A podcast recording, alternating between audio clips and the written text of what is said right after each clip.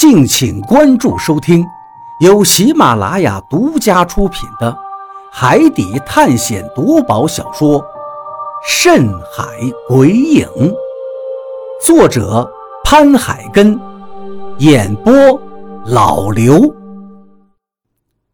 第六十七章，蚊子。不需要我提醒，大家已经赶紧冲上前去。几个人拉着大卫和琼斯的大腿，开始往后拽。可是捕蝇草那像贝壳似的花朵，就好像死死地咬住了他们俩一样。几个人一起用力，也没能将大卫和琼斯的脑袋从花朵里面拔出来。这时，比利跟船长就去掰那个花瓣，可是也掰不开。快让开，让我来！雷森大喊一声，提着大砍刀走了过去，对着捕蝇草那贝壳似的花朵一刀砍了下去。噗！虽然雷森这一刀力量很大，而且又砍得恰到分寸，砍开了半边花瓣，可当花瓣被砍开，我们往里面一看，差点都吐了。只见大卫的脑袋上裹满了黏糊糊的鼻涕一样的东西，还带着血丝。而且，如果仔细看的话，就会发现他的脑袋竟然已经被腐蚀融化掉了。很显然，那些黏腻的液体对皮肤有极强的腐蚀性。看上去，大卫的脑袋就像是被硫酸泡过一样，血肉模糊。皮肉早就化成了血水，有的地方甚至已经露出了白骨，十分的吓人。此情此景，每个人的脸上都露出了惊骇之色。雷森叹了口气，又提着刀将另一朵花也砍开。不出所料，琼斯的脑袋也被同样腐蚀消化的差不多了。怎么会这样？怎么会这样？这不是捕蝇草吗？他怎么会？雷森看到自己的两个部下眨眼之间成了两具死尸，他有些无法接受。这些都是他多年的部下和兄弟，一起经历了很多的危险，而今却莫名其妙地死在了几朵植物的嘴里。我看这些就是食人花。张广川一刀把一棵捕蝇草的枝茎狠狠地砍断，发泄着怒火。不不不，这确实是捕蝇草，它的茎很短，在叶的顶端还长有一个酷似贝壳的捕虫夹子，而且能分泌蜜汁。当有小虫闯入时，能以极快的速度将其夹住，并且消化吸收。这种植物，我是不可能认错的。李博士不敢相信眼前的这些捕蝇草竟然会吃人，他也感到非常的震惊，不可思议。可是外面的捕蝇草有这么大吗？我反问道。李博士摇了摇头：“呃，这个肯定是没有了。外面的捕蝇草因为体型小，所以……”只能用来捕蚊蝇，这里的捕蝇草体型如此硕大，显然对他来说，捕食的东西应该不仅仅是蚊蝇了吧？我把心里的分析讲了出来，大家听了都纷纷点头，认同我的判断。而就在这时，何洛突然说道：“或许，他们就是来捕蚊蝇的呢？”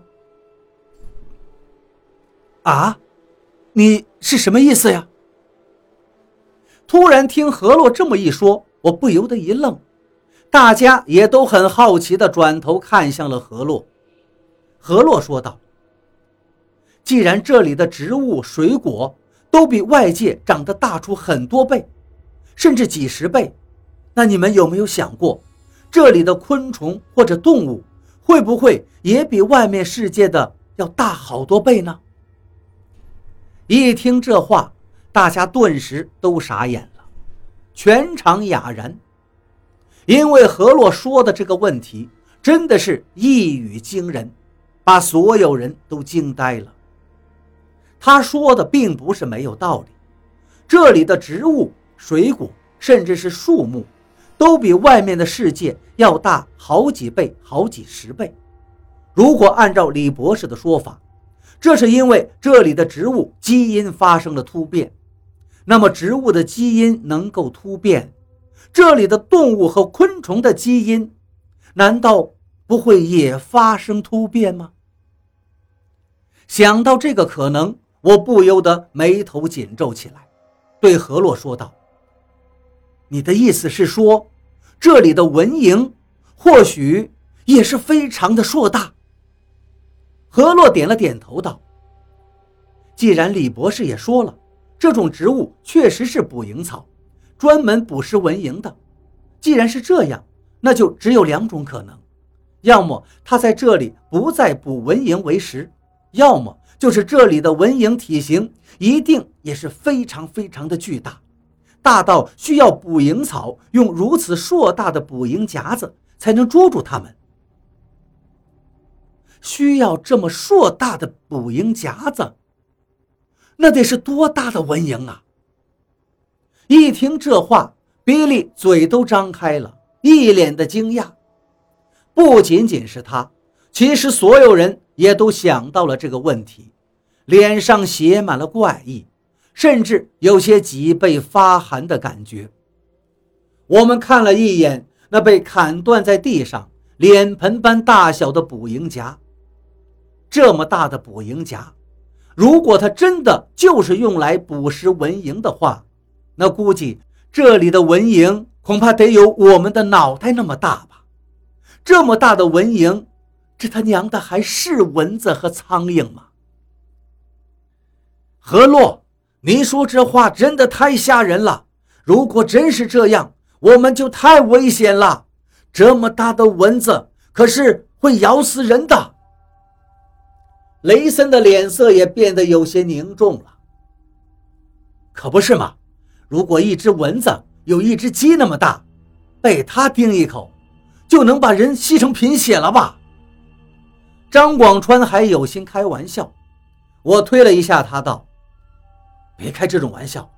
何洛的分析是有道理的，看来我们真的要倍加小心了。”张广川点了点头，道。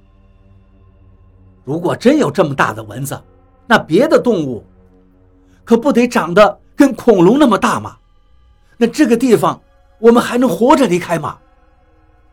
确实，这件事真是细思极恐，我们都不敢往深处想了。一旁的何洛想了想，说道：“我看我们还是赶紧离开这儿吧，这里有捕蝇草，我担心这里肯定有许多的蚊虫。”你们说的超大型的蚊子，总不可能是那种大鸟吧？就在这时，雷森的一个部下突然指着我们的身后，一脸古怪地说道：“我们赶紧回头去看，眉头立刻锁紧。只见我们身后不远处，果然飞来了一大群鸟，在那些植物的上空，正朝着我们这边飞过来。”因为离的距离有些远，我们倒是分辨不出来这到底是什么鸟。总之，体型挺大，跟我们平时家里养的鸡鸭差不多。那不可能是蚊子吧？像是大雁。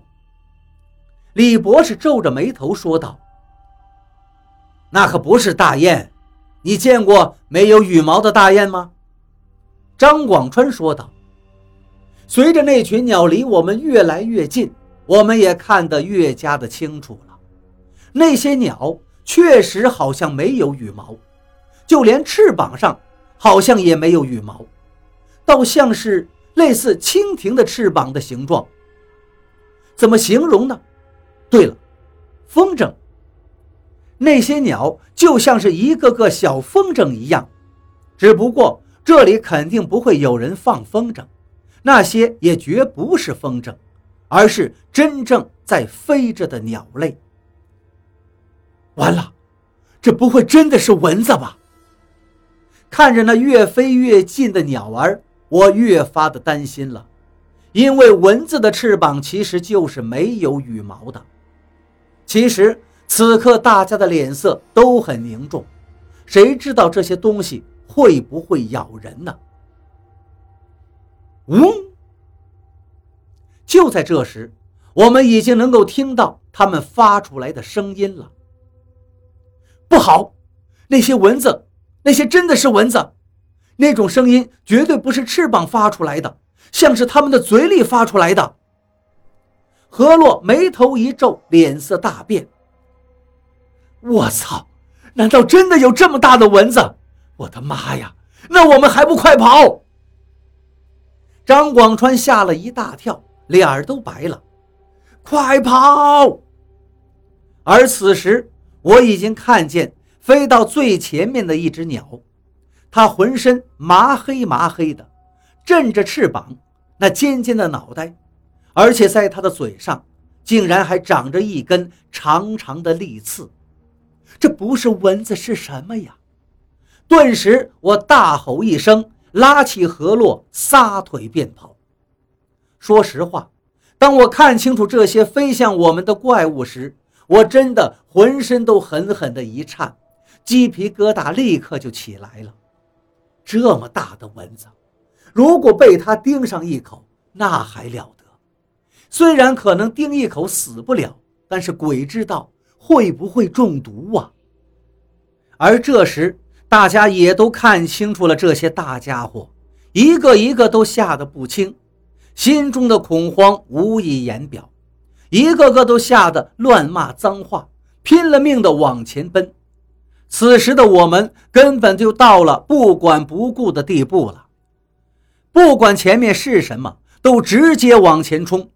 如果前面是草丛，我们就直接往草丛中钻；如果前面是个坑，也往坑里跳；哪怕前面是个陡坡，也是直接跑过去。有好几次遇到陡坡，一个一个都滚了下去。就这样，我们拼了命的逃。不过，狂奔了两三分钟之后，身后却传来了一声惊呼：“他们追上来了，就在我们身后！”